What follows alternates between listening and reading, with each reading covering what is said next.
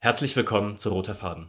Mein Name ist Roberto Lorca und ich bin Redakteur für Klasse gegen Klasse. Wir sind eine linke, unabhängige Online-Zeitung von und für ArbeiterInnen, Jugendliche und Unterdrückte, die herausgegeben wird von RIO, der Revolutionären Internationalistischen Organisation. Wir sind Teil eines internationalen Zeitungsnetzwerks. Roter Faden, der Podcast von Klasse gegen Klasse. Unser heutiges Thema ist die Linke, die Wahlen und die Notwendigkeit einer revolutionären Umgruppierung. In diesem Vortrag geht es um eine Auseinandersetzung mit den zentristischen Strömungen innerhalb der Linkspartei und unsere Antwort darauf. Dieser Vortrag wurde aufgenommen im Rahmen des Sommercamps von Rio vor den Bundestagswahlen 2021. Reden wird heute Marco Helmbrecht, der als Historiker in München arbeitet. Ähm, aber ja, herzlich willkommen zum, zur letzten Workshop-Phase, zum Workshop zur Partei Die Linke, zu den Wahlen und zur Notwendigkeit einer revolutionären Umgruppierung. Wir wollen, ich möchte jetzt in diesem Vortrag zum Einstieg ähm, in drei Schritten vorgehen. Erst einmal darüber zu sprechen, äh, in was für einer Situation sich die Partei Die Linke kurz vor den Bundestagswahlen befindet. Dann, welches Bild diese linken Kräfte in der Partei von dieser Situation zeichnen. Und dabei werden wir uns besonders beschäftigen mit denjenigen Strömungen, der Partei, die sich auf die Tradition von Ted Grant beziehen. Wenn wir darauf zu sprechen kommen, wer das ist und was es bedeutet. Und ähm, uns dann die Frage stellen, die eigentlich zentral ist äh, und die auch in Diskussionen, die wir mit uns und unseren Umfeldern immer wieder haben, wie es eigentlich sein kann, dass Gruppen und Organisationen, die sich alle trotzkistisch nennen, so wie wir, äh, und die sich auch weitgehend auf dieselben theoretischen Grundlagen beziehen wie wir, äh, am Ende so eine sehr unterschiedliche Politik vorschlagen können. Und um dann überzuleiten zur Diskussion, wollen wir zuletzt auf unseren Gegenvorschlag zu sprechen kommen, nämlich den einer revolutionären Umgruppierung links der Linkspartei, was wir zum 1. Mai diesen Jahres äh, vorgeschlagen haben. Genau. Ich bin sicher, da werden auch äh, viele Leute in der Diskussion ähm, Elemente dazu beitragen können. Genau. Ähm, beginnen wir noch einmal mit der Situation, in der wir uns äh, befinden heute. Ähm, ich will nicht zu viel sagen, weil in den letzten Tagen ja viele Elemente da schon äh, immer wieder aufgeworfen wurden, deshalb nur in aller Kürze.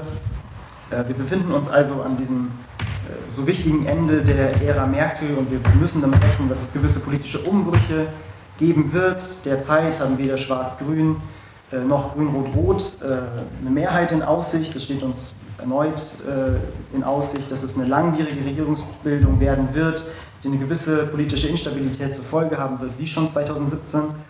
Und das alles findet, wie ihr eh wisst, vor dem Hintergrund einer tiefen strukturellen Krise statt. Äh, wir haben die vierte Welle ist nicht mehr nur äh, am Horizont, sondern wir sind mittendrin.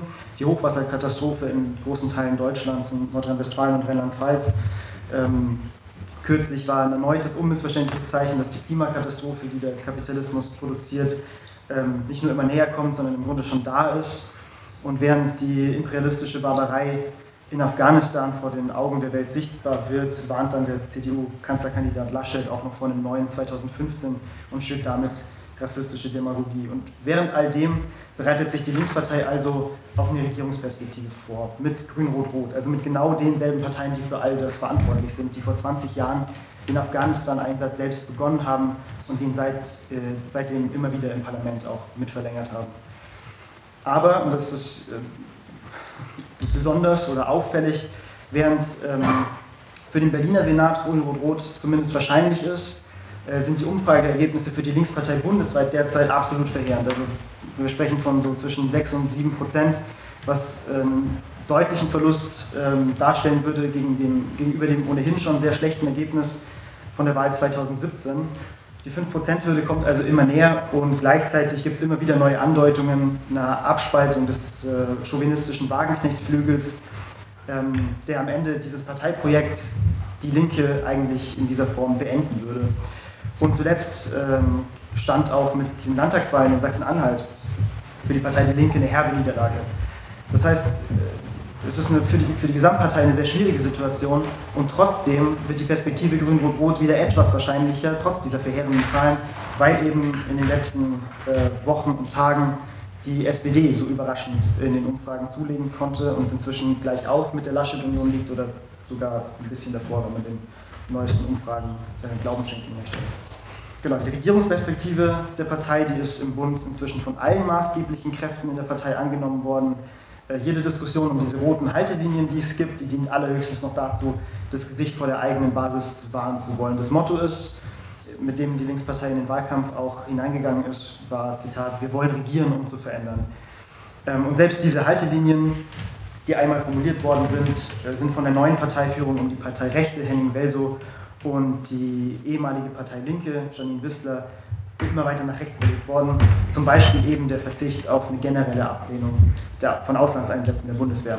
Und wo sich die, äh, die, Linkspartei auf Länderebene in Regierungsverantwortung befindet, hat sie solche Haltelinien sowieso in der Praxis längst überschritten.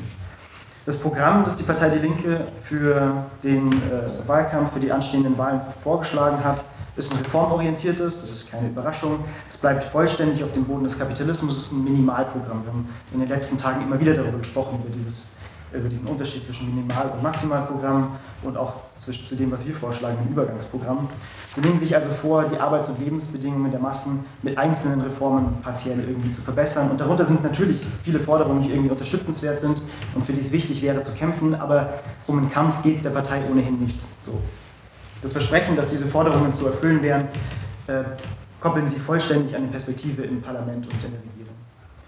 Ähm, und dabei unterscheidet sich das Programm der Partei nicht so sehr von den Wahlprogrammen aus den vergangenen Jahren.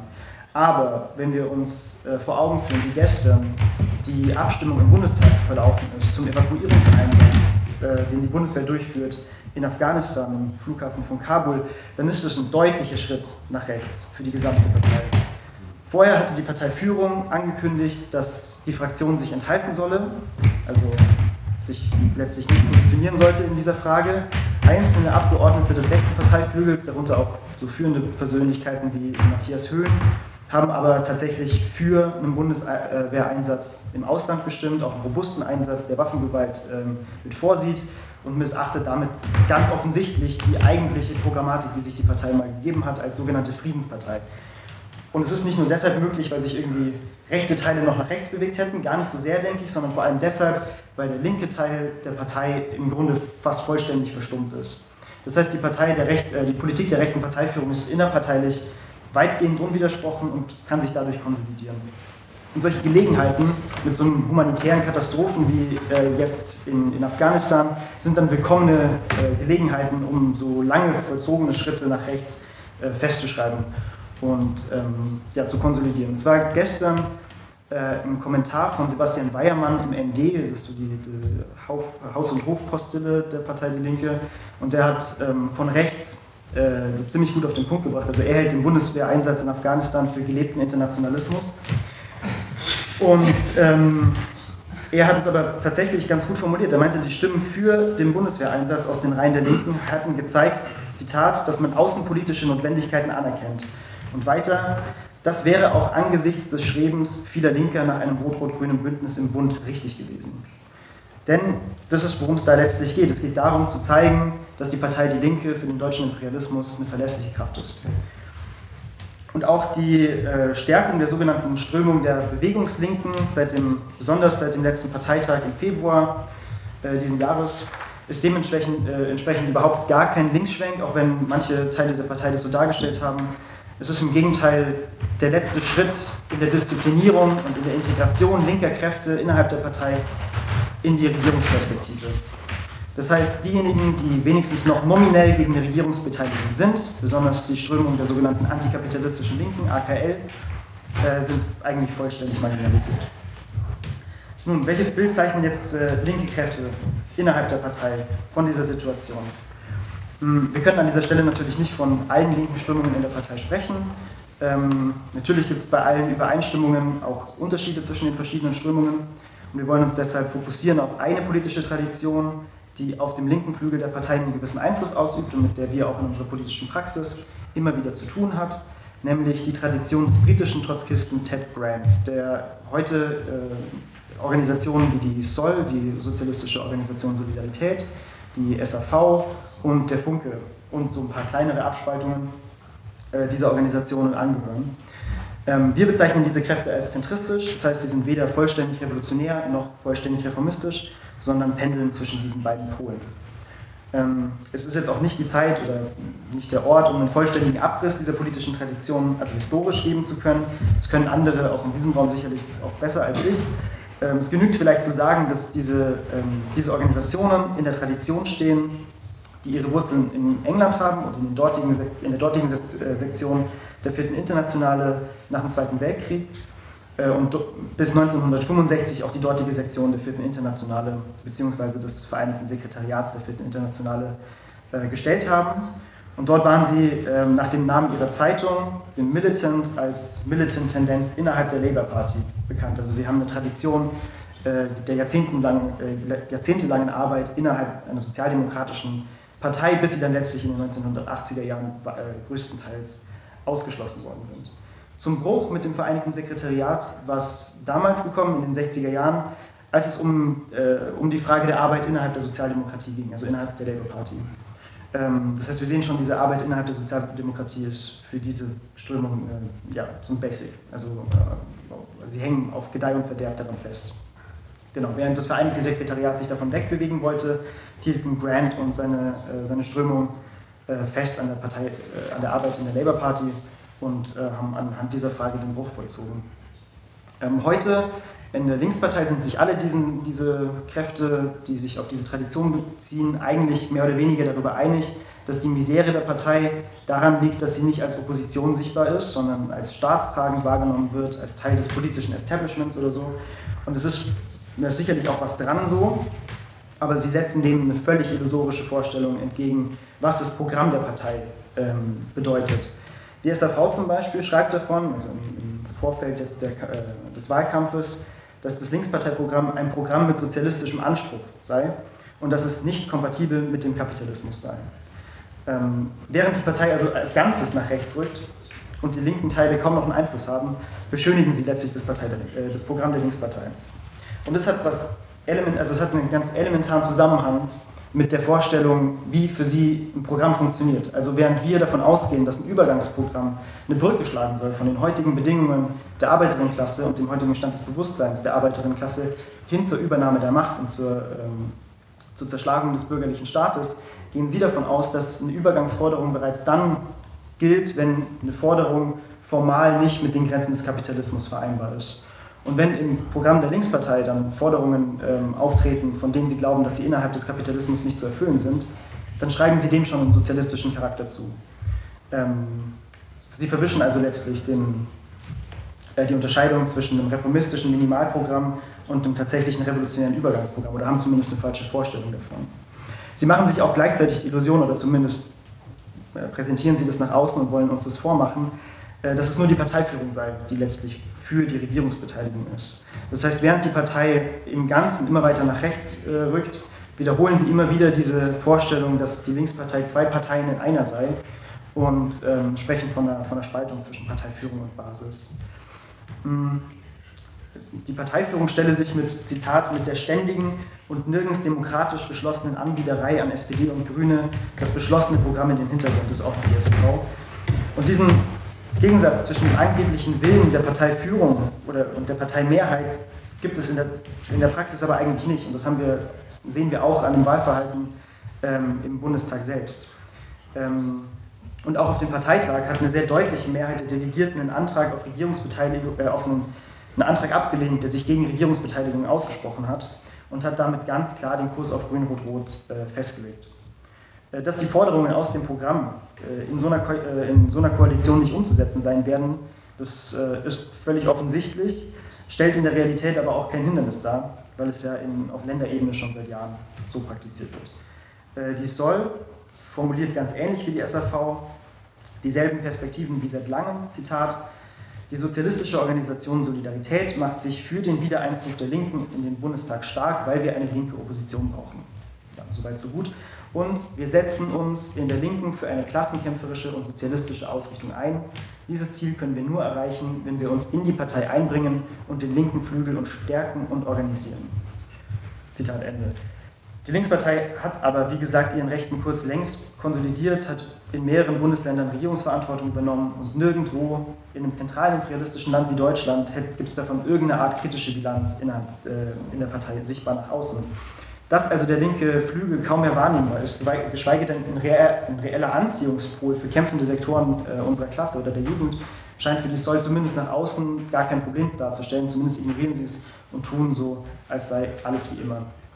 Es muss erwähnt werden, und es ist ein erfreuliches Gegenbeispiel, dass sich auch kleinere Teile der Partei gegen diese allgemeine Bewegungsrichtung der Partei stellen. Äh, wir haben Kontakt zu äh, der Gruppe der AKL in Bünde, die etwa den Wahlkampf verweigert für die Partei, weil sie weder den chauvinistischen Kurs des Wagenknechtflügels noch die auf dem Parteitag beschlossene Regierungsperspektive unterstützen will. Allerdings sind es kleine Ausnahmen und ähm, die Hauptströmungen auch der Partei Linken gehen diesen Kurs nicht mit. Genau, also woran liegt es also, dass der Zentrismus oder besonders diese Strömungen des Zentrismus jeden Schritt der Partei nach rechts äh, irgendwie mitgehen oder ihn sich irgendwie schönreden? Also wie kann es sein, dass Organisationen mit so vielen theoretischen Übereinstimmungen auch zu uns zu so verschiedenen Einschätzungen kommen? Ähm, die Grundannahme, die sie haben über die Situation, in der wir uns historisch befinden, ist, dass wir uns für die Arbeiterinnenklasse insgesamt äh, betrachtet nicht, nicht nur mit einer Krise der Führung zu tun haben, wie es das Übergangsprogramm von äh, Leo Trotzki und der Vierten Internationale für die 1930er Jahre attestiert, sondern dass wir es auch mit einer Krise der Organisierung und des Bewusstseins der Arbeiterinnenklasse äh, zu tun haben. Und es ähnelt schon sehr stark dessen, also dem, was wir sagen, dass, wenn wir sagen, dass es eine Krise der Subjektivität der Arbeiterinnenklasse gibt. Es gibt aber eine ganz grundlegende Differenz darüber in der Vorstellung, wie diese Krise zu überwinden sind. Ihre Hypothe äh, historische Hypothese ist, dass, Zitat, sich Klassenkämpfe innerhalb der Sozialdemokratie niederschlagen würden und zur Bildung von linksreformistischen Massenflügeln führen würden. Sie gehen also davon aus, dass, Zitat, die Masse der Arbeiterinnenklasse die Erfahrungen mit Reformismus, Linksreformismus und eventuell auch Zentrismus in, in den traditionellen Arbeiterinnenparteien machen muss, um zu revolutionären Schlussfolgerungen zu kommen. Das sind Zitate von äh, Sascha Stanicic, der heute die äh, Soll mit anführt. Äh, und weiter, die Bildung von reformistischen und linksreformistischen Massenformationen betrachten sie als, Zitat, einen unausweichlichen Schritt beim Wiederaufbau der Arbeiterinnenbewegung. Das heißt, sie gehen davon aus, dass die Arbeiterinnenklasse insgesamt, bevor sie zu revolutionären Schlussfolgerungen gelangen kann, notwendigerweise den Schritt durch den Reformismus hindurch machen muss. Und diese ganz schematische äh, Vorstellung oder diese Prämisse, die zieht eine ganze Reihe von Problemen nach sich. Denn wenn man sich die konkreten politischen Phänomene der letzten Jahre anschaut, wo neue Phänomene des Reformismus entstanden sind, ähm, die für eine gewisse Zeit einen gewissen Anhang erreichen konnten, wie zum Beispiel Syriza äh, in Griechenland oder auch die Situation in Chile, ähm, so wie es äh, in der Formulierung des CWI ein unausweichlicher Schritt beim Aufbau der Arbeiterinnenbewegung ist, dann sind es nicht tatsächliche Ausdrücke des Klassenkampfs oder Ausdrücke der Hebung des Bewusstseins der Arbeiterinnenklasse, sondern sie sind eine Umlenkung dieser Strömungen ins Parlament und in die Regierungsperspektive. Genau. Die Massen in Griechenland zum Beispiel oder dem spanischen Staat, die haben sich, als sie sich radikalisiert haben in den vergangenen Jahren, sich nicht in die traditionellen Organisationen der Sozialdemokratie äh, begeben, wie das CDI das angenommen hätte, sondern sie sind auf die Straße gegangen, lose, ohne organisatorischen Rahmen oder nur mit, mit einem sehr schwachen und sind von dort umgeleitet worden ins Parlament von Organisationen des Neoreformismus, wie wir ihn nennen, von Syriza und Podemos. Am Beispiel von Podemos, die Wut dieser großen Proteste, die äh, unter dem Motto 15M, mit dieser Parole der Massen, sie repräsentieren uns nicht, wurde aufgenommen von, äh, von dieser neuen Organisation Podemos, äh, wurden entschärft und letztlich in die Regierungsperspektive kanalisiert, wo heute Podemos die Regierung des spanischen Staats mitträgt. Ähm, auch ein realistischer Staat, muss man sich vor Augen führen. Diese Annahme des, des CDI ist also in der, in der Praxis letztlich in den, in den vergangenen Jahren ähm, ja, widerlegt worden. Ähm, schon in den 90er Jahren, ähm, als es zu einem, zu einem Niedergang dieser klassischen sozialdemokratischen Organisationen gekommen ist, hat das CI, also das Komitee für eine Arbeiterin Internationale, ich habe es jetzt schon ein paar Mal gesagt, äh, und äh, die Organisationen, die heute eben SAV und Soll darstellen in dieser historischen Tradition, die gehen seit Anfang der 90er Jahre nicht mehr nur davon aus, dass es notwendig ist, innerhalb sozialdemokratischer Organisationen zu wirken, sondern sie stellen sich vielmehr die Aufgabe, selbst breite Arbeiterinnenparteien äh, aufzubauen. Dabei lassen sie dann bewusst offen, welchen politischen Inhalt so eine politische Formation haben würde. Das heißt, ob sie reformistisch oder revolutionär werden würde. Sie sagen dann ja, wir kämpfen für breite sozialistische Parteien. Genau, und deshalb, genau deshalb treten sie auch in der Partei Die Linke nicht, also für ein sozialistisches, aber nicht für ein revolutionäres, nicht für ein Übergangsprogramm ein, was eben zu den angesprochenen Illusionen führt, dass das Wahlprogramm nicht mit dem Kapitalismus vereinbar sei. Sie bezeichnen das als eine doppelte Aufgabe. Das ist ein ganz zentraler Begriff äh, für diese politische Strömung. Das heißt, Zitat, gleichzeitig die Arbeiterinnenbewegung im breiten Sinne wieder aufzubauen und gleichzeitig eine revolutionäre Partei aufzubauen. Und dafür schaffen sie sich dann, also haben sich geschaffen, eine neue Definition. Zitat, eine breite Partei mit einem Aktionsprogramm für Reformen, in der zugleich eine demokratische Diskussion über die Bedeutung dieser Reformen stattfindet, das wäre keine reformistische Partei. Es steckt also darin offensichtlich die Illusion, dass es sowas wie eine Wiedergeburt geben könnte, einer alten Sozialdemokratie von vor dem Ersten Weltkrieg, dass es noch keine, keine Verrate gegeben hat, wie das letzte Jahrhundert so viel äh, mit sich gebracht hat. Hm. Die Rolle dieser erhofften Arbeiterinnenpartei nimmt dann ähm, für sie auf eine gewisse Art und Weise die Partei Die Linke ein. Die SAV hat lange Zeit angenommen, ich habe es vorher schon kurz angedeutet, dass die Linke zwei Parteien in einer sei, mit einem Flügel für und einem Flügel gegen die Regierungsbeteiligung diese Perspektive ist offensichtlich, ähm, ja, äh, entspricht nicht der Realität, hat es vor Jahren nicht und heute ist es offensichtlich, mehr, äh, offensichtlich nicht mehr der Fall. Und ähm, auch die SAV bewegt sich, zumindest mein Eindruck, allmählich von dieser Position weg. De facto schüren sie aber diese Illusion weiter, wenn sie äh, daran festhalten, an der Perspektive aus der Partei Die Linke als Ganzes eine sozialistische Oppositionspartei entwickeln zu können. Ähm, sie müssen sich in dem Fall nicht stärker öffentlich damit auseinandersetzen, weil eben die äh, Umfragen die Perspektive Grün-Rot-Rot diesmal äh, zum jetzigen Zeitpunkt relativ unwahrscheinlich erscheinen lassen. Genau. Ähm, außerdem verschweigen sie eine ganz wichtige materielle Hürde oder eine Grenze dieser linearen Bewusstseinsentwicklung der Arbeiterinnenklasse, also über dieses Stadium des Reformismus, nämlich die Bürokratie der reformistischen Parteien und der Gewerkschaften selbst. Ähm, die Vermittlungsaufgabe der Bürokratien, über die wir auch in den vergangenen Tagen immer wieder gesprochen haben, sorgt eben dafür, dass, äh, dass es äh, Schritt um Schritt zu einer weiteren Anbindung an die Institutionen des Staats selbst kommt. Und selbst der Widerstand wird nur in Verhandlungen mit dem Staat oder mit einer reformistischen Regierung selbst gedacht. Das heißt, ähm, wir machen selbst die Erfahrung damit, dass sie in den Gewerkschaften sich der Aufgabe verweigern, die bürokratischen ähm, Führungen der Gewerkschaften hinauszuwerfen und biedern sich besonders den unteren Rängen der Gewerkschaftsbürokratie, die ein bisschen kämpferisch erscheinen, dann aktiv an. Das sind Erfahrungen, die wir besonders in unserer Arbeit machen, die wir in der Vernetzung für kämpferische Gewerkschaften, VKG, immer wieder machen. Jonas wird sicherlich in der Diskussion Punkte dazu einbringen können. Ähm, zum Beispiel, wenn wir Forderungen nach Streikdemokratie, zum Beispiel in der Berliner Krankenhausbewegung aufwerfen, dann ähm, lehnen sie das ab, unter anderem mit der Begründung, dass das Bewusstsein der Kolleginnen vielleicht noch nicht so weit sei. Vor allem aber geht es darum, dass, es, äh, dass sie sich der Gewerkschaftsbürokratie und auch der, äh, der Bürokratie der Partei Die Linke äh, anpassen. Darauf läuft es hinaus. Mhm.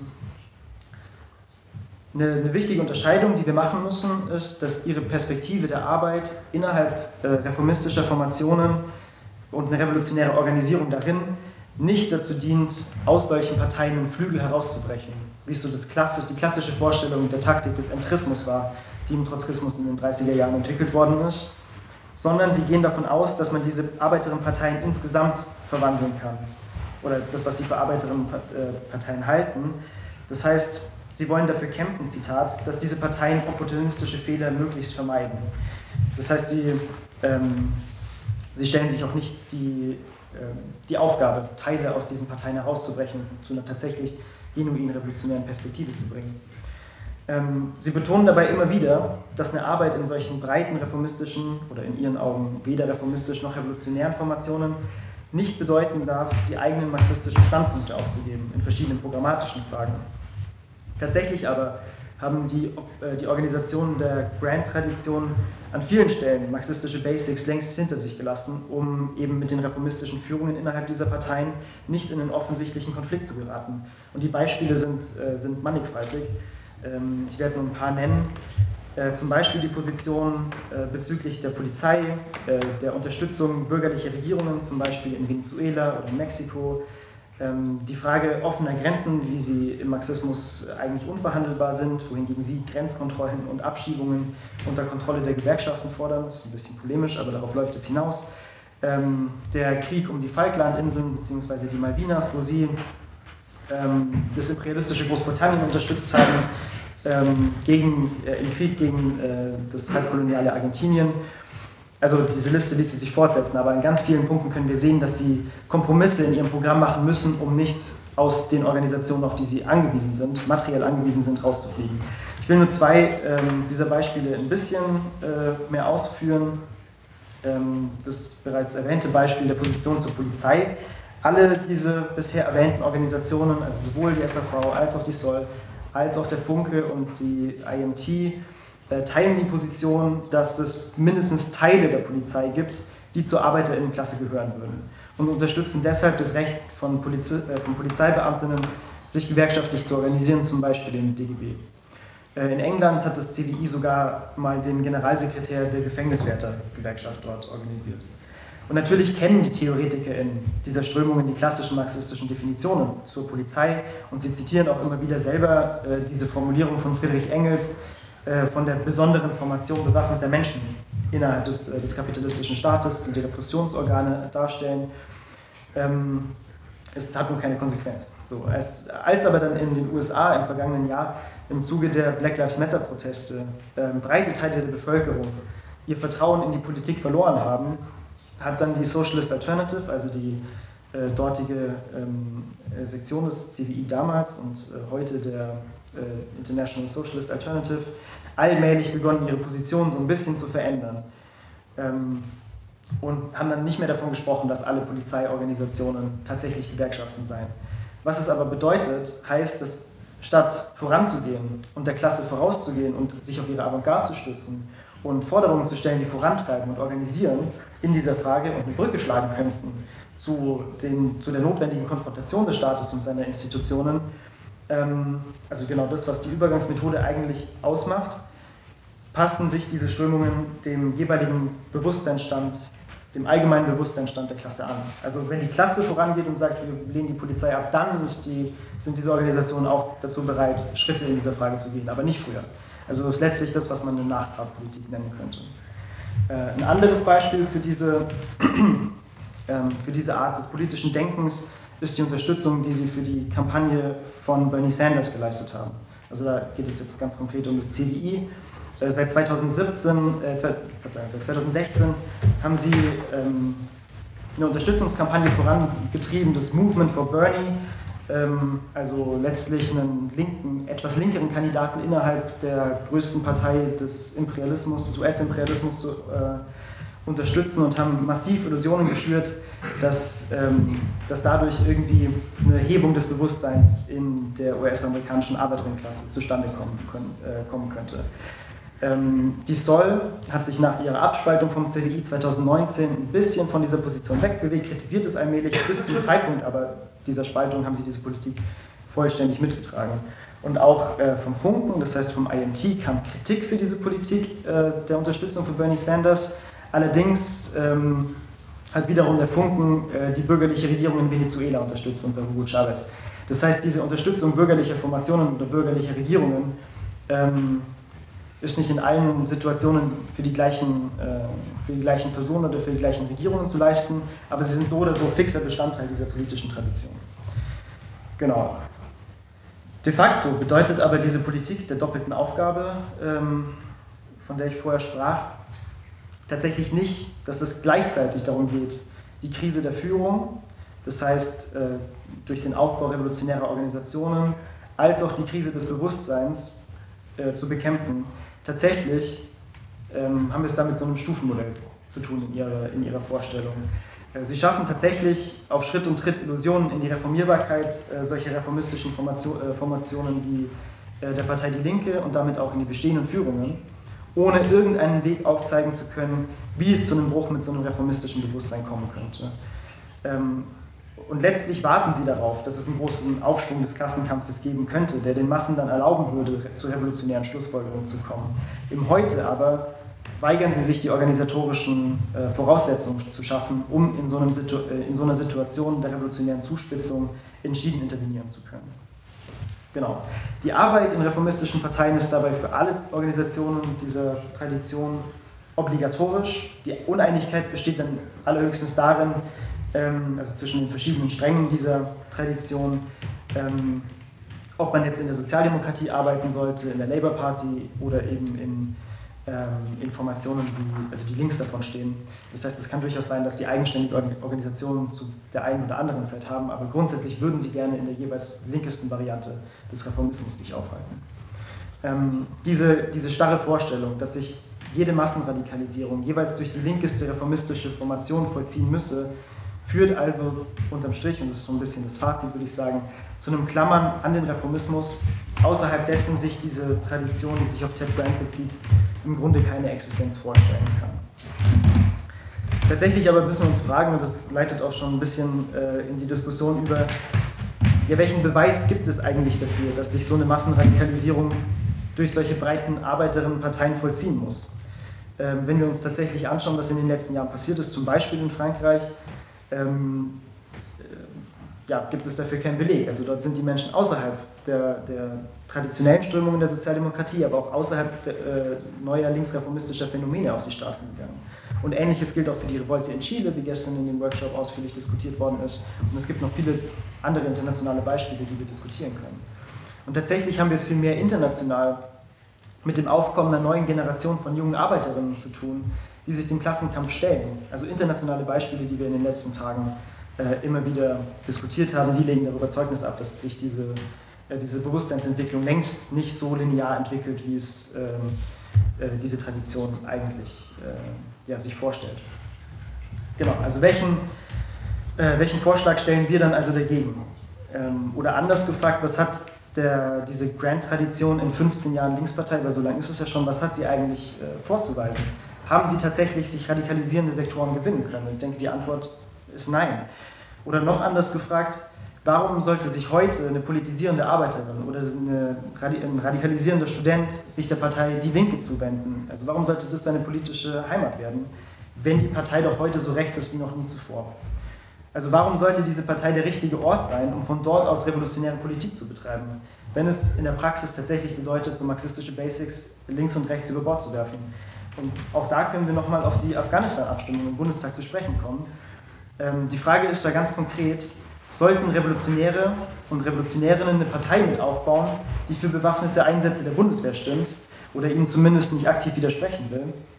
Oder wollen wir vielmehr eine revolutionäre Kraft aufbauen mit einer klaren antiimperialistischen Haltung, die letztlich Anziehungspunkt werden kann für neue, sich radikalisierende Schichten der Jugend, äh, der Arbeiterinnen und der Frauen. Und ich denke, das ist letztlich das Angebot, das wir machen können mit einer revolutionären Umgruppierung. Eine Fahne aufzustellen der Unabhängigkeit äh, der Arbeiterinnenklasse und das ist letztlich ähm, das Projekt, das wir gemeinsam aufbauen wollen und in dessen Zeichen ähm, auch die letzten Tage standen. Und ich denke, wir können in der Diskussion ähm, auch weitere äh, Beispiele dafür finden, welche, welche programmatischen Elemente wir auch dafür voranstellen können. Genau, aber für den Input erstmal so viel.